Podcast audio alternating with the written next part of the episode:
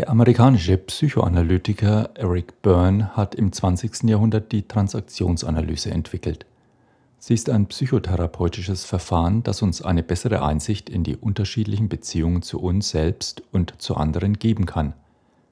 Die Transaktionsanalyse hat eine klare und praktische Terminologie, dank der Probleme besser erfasst und mit geringeren Verständnisschwierigkeiten besprochen werden können so ist es jedem interessierten Menschen möglich, mit Hilfe dieser transaktionalen Modelle einen praktischen, lebensnahen Nutzen für sich und seinen Alltag herauszuholen. In dieser kleinen Episodenreihe stelle ich einige Grundkonzepte der Transaktionsanalyse vor. Herzlich willkommen zum Podcast Brain Food for Leaders. Schön, dass du da bist. Mein Name ist Thomas Geuss.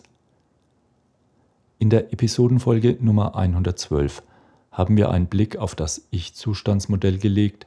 Es ist das Persönlichkeitsmodell der Transaktionsanalyse. Der Podcast Nummer 113 hat das Konzept der Transaktion zum Inhalt.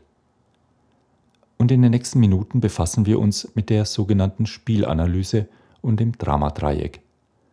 Diese beiden Konzepte befassen sich mit komplizierten, unproduktiven und oft destruktiven Kommunikationsketten zwischen zwei Menschen im Unterschied zu den erstrebenswerten Win-Win-Spielen. Die Vorgesetzte Frau Müller ist gerade dabei, ihre Unterlagen für die Präsentation vor der Geschäftsführung zusammenzustellen, als ihr Mitarbeiter Herr Fritz das Büro betritt. Frau Müller, bevor Sie in die Sitzung gehen, müsste ich dringend noch mit Ihnen über das Asienprojekt sprechen. Ich weiß im Augenblick nicht mehr, was ich machen soll und brauche Ihre Hilfe. Daraufhin antwortet Frau Müller leicht gehetzt. Herr Fritz, fassen Sie sich bitte kurz, ich muss in die Geschäftsführungssitzung. Worum geht es denn? Herr Fritz stellt einige Fragen zum Projekt und Frau Müller antwortet, während sie ihre Unterlagen zusammensucht, zunehmend mit angespanntem, gereiztem Unterton. Schließlich sagt die Vorgesetzte zu ihrem Mitarbeiter, Herr Fritz, beim besten Willen, ich habe jetzt keine Zeit mehr, ich muss Schluss machen. Kommen Sie demnächst wieder, wenn ich mehr Zeit habe. Der Mitarbeiter schaut irritiert und verlässt kopfschüttelnd mit leicht säuerlichem Gesicht das Büro der Vorgesetzten. Wir wollen diese kleine Kommunikationssituation, wie sie im beruflichen Alltag in ähnlicher Form immer wieder ablaufen kann, einmal unter dem TA-Spielekonzept betrachten. Eric Byrne hat in seinem Buch Spiele der Erwachsenen Spiele definiert als eine fortlaufende Reihe einfacher, verdeckter Transaktionen, die zu einem gut erkenntlichen, vorhersehbaren Ausgang führen. Dieser vorhersehbare Ausgang oder Nutzeneffekt besteht aus einem schlechten Gefühl bei einem oder allen am Spiel Beteiligten. Byrne hat hierfür eine Spielformel entwickelt. Die Spieleinladung des ersten Spielers als attraktive Falle plus das Spielinteresse und der Wundepunkt des zweiten Spielers ist gleich eine Reihe von scheinbar harmlosen Transaktionen, einem Wechsel des Ich-Zustands, einem Moment der Irritation und der Auszahlung als Nutzeneffekt. Schauen wir uns diese Spielformel einmal anhand unseres Eingangsbeispiels etwas genauer an. Der erste Schritt, die Spieleinladung des Mitarbeiters. In unserem Beispiel missachtet der Mitarbeiter die Situation, die er vorfindet, Sie ist denkbar ungünstig, um mit seiner Vorgesetzten Klärungen bezüglich eines solch wichtigen Projekts zu treffen, da diese offensichtlich in Eile ist.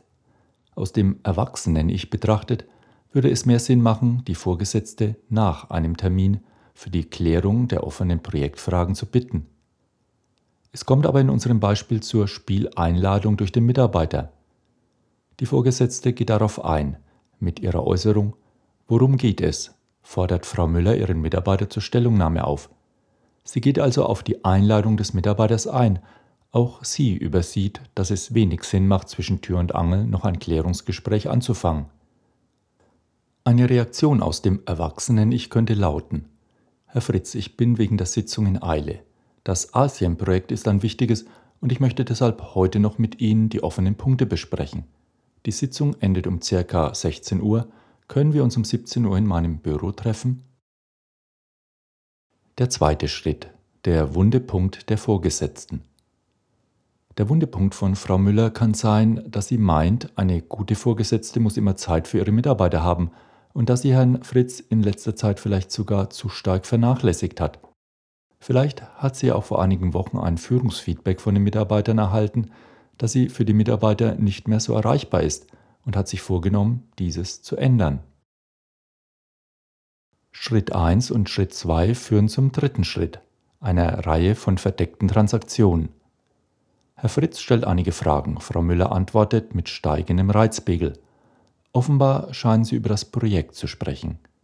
Bei verdeckten Transaktionen stimmt das Gesagte nicht mit dem Gemeinten überein. Ein Beobachter würde auf der nonverbalen und verbalen Ebene bei der Vorgesetzten Folgendes hören. Herr Fritz, nun machen Sie endlich Schluss. Sie sehen doch, dass ich es eilig habe. Wie lange soll denn das noch gehen?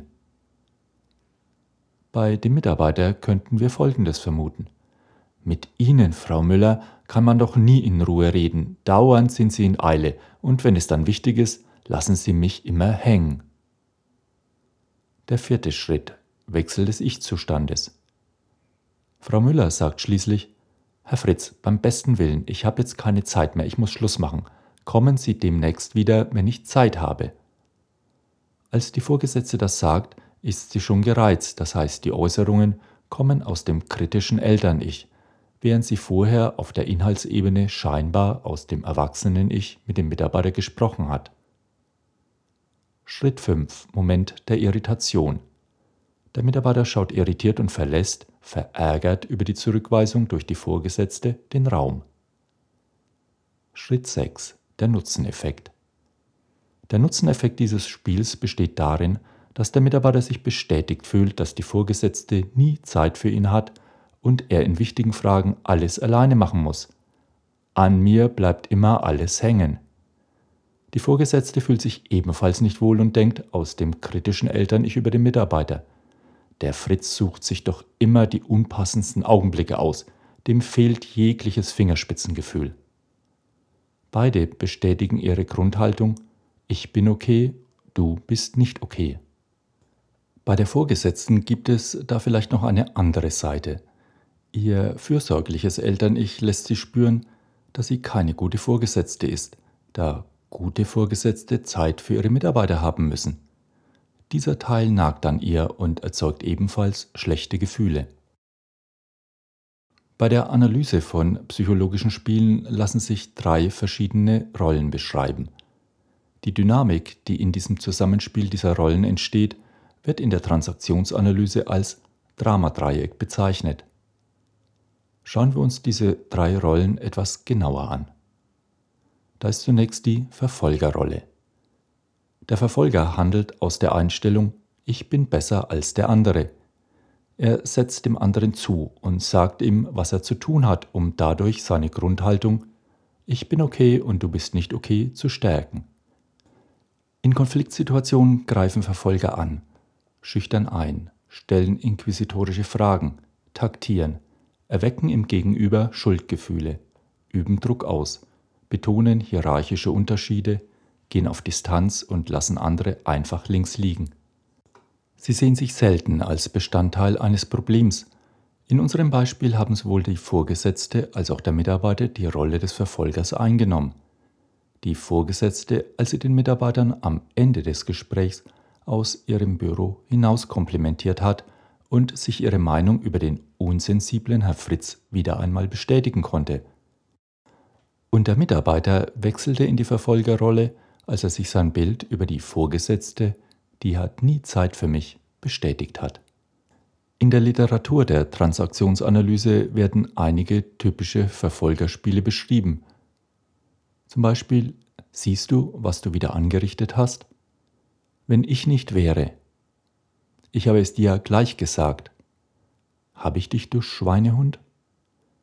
Typische Verhaltensweisen in der Verfolgerrolle sind Anklagen, zurechtweisen, anderen etwas vorwerfen, jemanden abwerten, herabsetzen, andere diskriminieren, auslachen und sich lustig machen über sie.